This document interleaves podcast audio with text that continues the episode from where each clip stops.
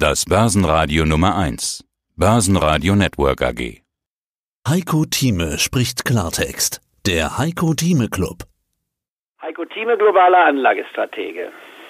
Herr Thieme, wir wollen heute gleich kritisch einsteigen in die neue Ausgabe Heiko Thieme Club, nämlich mit einer Überprüfung Ihrer These der vergangenen Woche, nämlich zur Coronavirus-Börsendebatte, hatten Sie gesagt, lieber mal Zuschauer sein und niedrigere Kurse abwarten. Ja, wer das getan hat, der freut sich heute nicht über neue Rekorde im DAX. Und der ein oder andere Hörer hat das auch getan. Wir haben Hörerfragen bekommen, die gesagt haben, was soll ich denn jetzt tun? Ich habe beispielsweise Hebel auf fallenden Markt gekauft oder Aktien verkauft. Herr Thieme, war Ihre Einschätzung falsch und was ist jetzt zu tun? Sie war zumindest temporär falsch. Das ist richtig, das muss man als Stratege auch zugeben. Das Wichtigste ist, dass man immer mögliche Fehler erkennt und dementsprechend auch handelt. Ich fasse noch einmal zusammen, was ich gesagt habe. Meine Prognose für dieses Jahr war und übrigens bleibt 14.000 bis 15.000 im DAX, wobei 15.000 anspruchsvoll ist, gemessen an dem Kursgewinnverhältnis, was wir haben, und beim Dow Jones Index zwischen 30 bis 32.000. Das ist nicht verändert. Was sich verändert hatte nach dem negativen Januar, der ja nur in der letzten Börsenstunde im Januar abbrach. Das heißt, der Schlussstand vom Januar war unter dem Schlussstand vom Ende 2019 gewesen.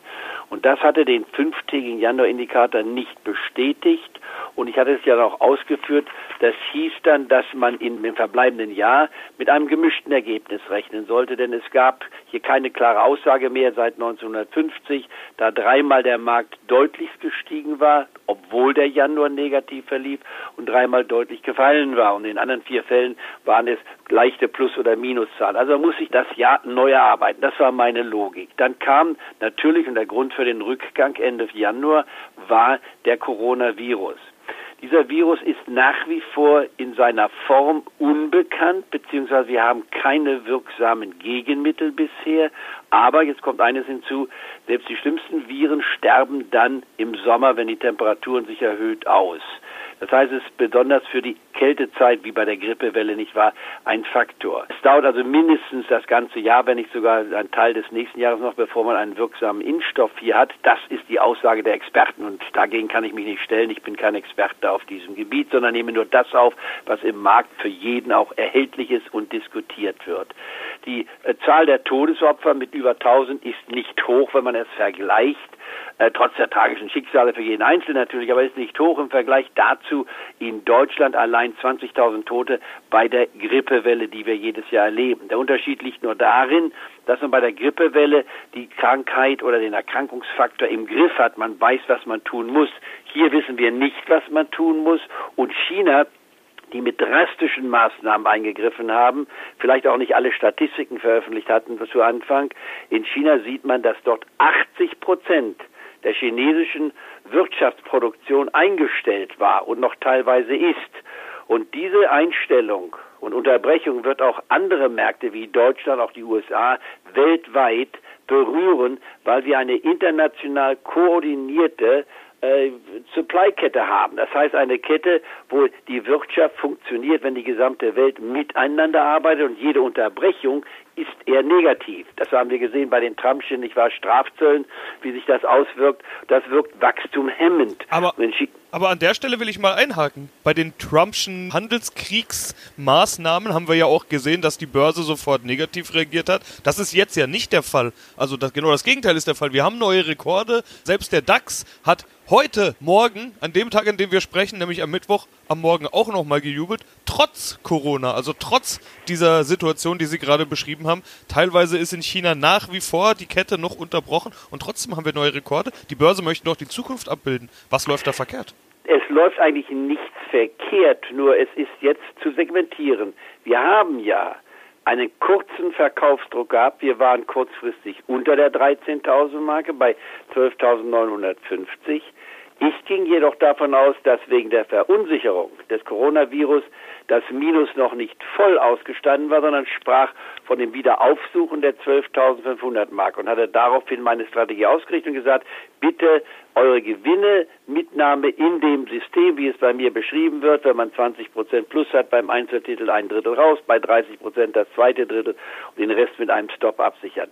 Das war und bleibt übrigens auch meine Strategie. Nur, wo ich mich getäuscht hatte, was nicht eingetreten ist, ein weiterer Rückgang, sagen wir es mal genau, von 4 bis 500 Punkten. Der trat nicht ein.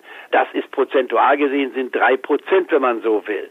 Und das ist nicht eingetreten. Das heißt, man hatte gleich wieder die Hoffnung geschöpft und gesagt, aha, wir können diesen Virus vielleicht bekämpfen. Das erschien mir aus dem Nachrichtenfluss heraus zu früh, zu naiv.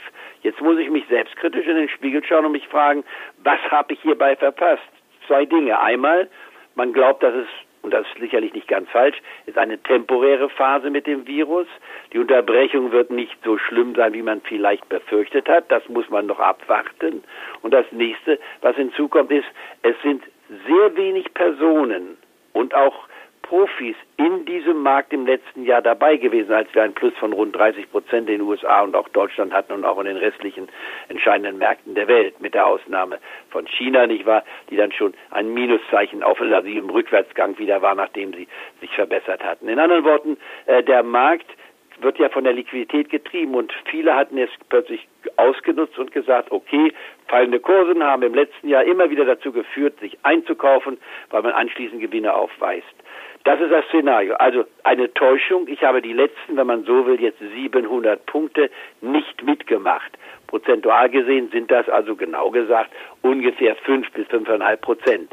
Das tut dem einen oder anderen vielleicht weh, aber meine Meinung war und bleibt übrigens auch, eine Bargeldposition von mindestens 25 Prozent bis zum extremen 40 Prozent halte ich für nicht falsch, aber nicht jetzt im panikmäßigen Verkaufen, sondern im konsequenten Gewinnmitnahmenbereich. Aber warum? Erstmal erstmal zu diesem Rücksetzer noch, bevor wir die Anweisungen oder die konkreten Handlungsanweisungen besprechen. Das würde ja bedeuten, es könnte oder es wird noch weitere Rücksetzer geben, weil das ist ja das Spannende, nicht was ist in den letzten zwei Wochen passiert, sondern was passiert in den nächsten Wochen. Wir haben jetzt Rekorde gesehen, trotz Corona. Sie gehen davon aus, dass es nochmal zu Rücksetzern kommen könnte? Sie hörten einen Ausschnitt aus dem aktuellen Heiko Thieme Club. Das ganze Interview können Sie als Clubmitglied hören. Werden Sie Clubmitglied im Heiko Thieme Club, um erfolgreicher an der Börse zu handeln. Mehr dazu klicken Sie auf den untenstehenden Link.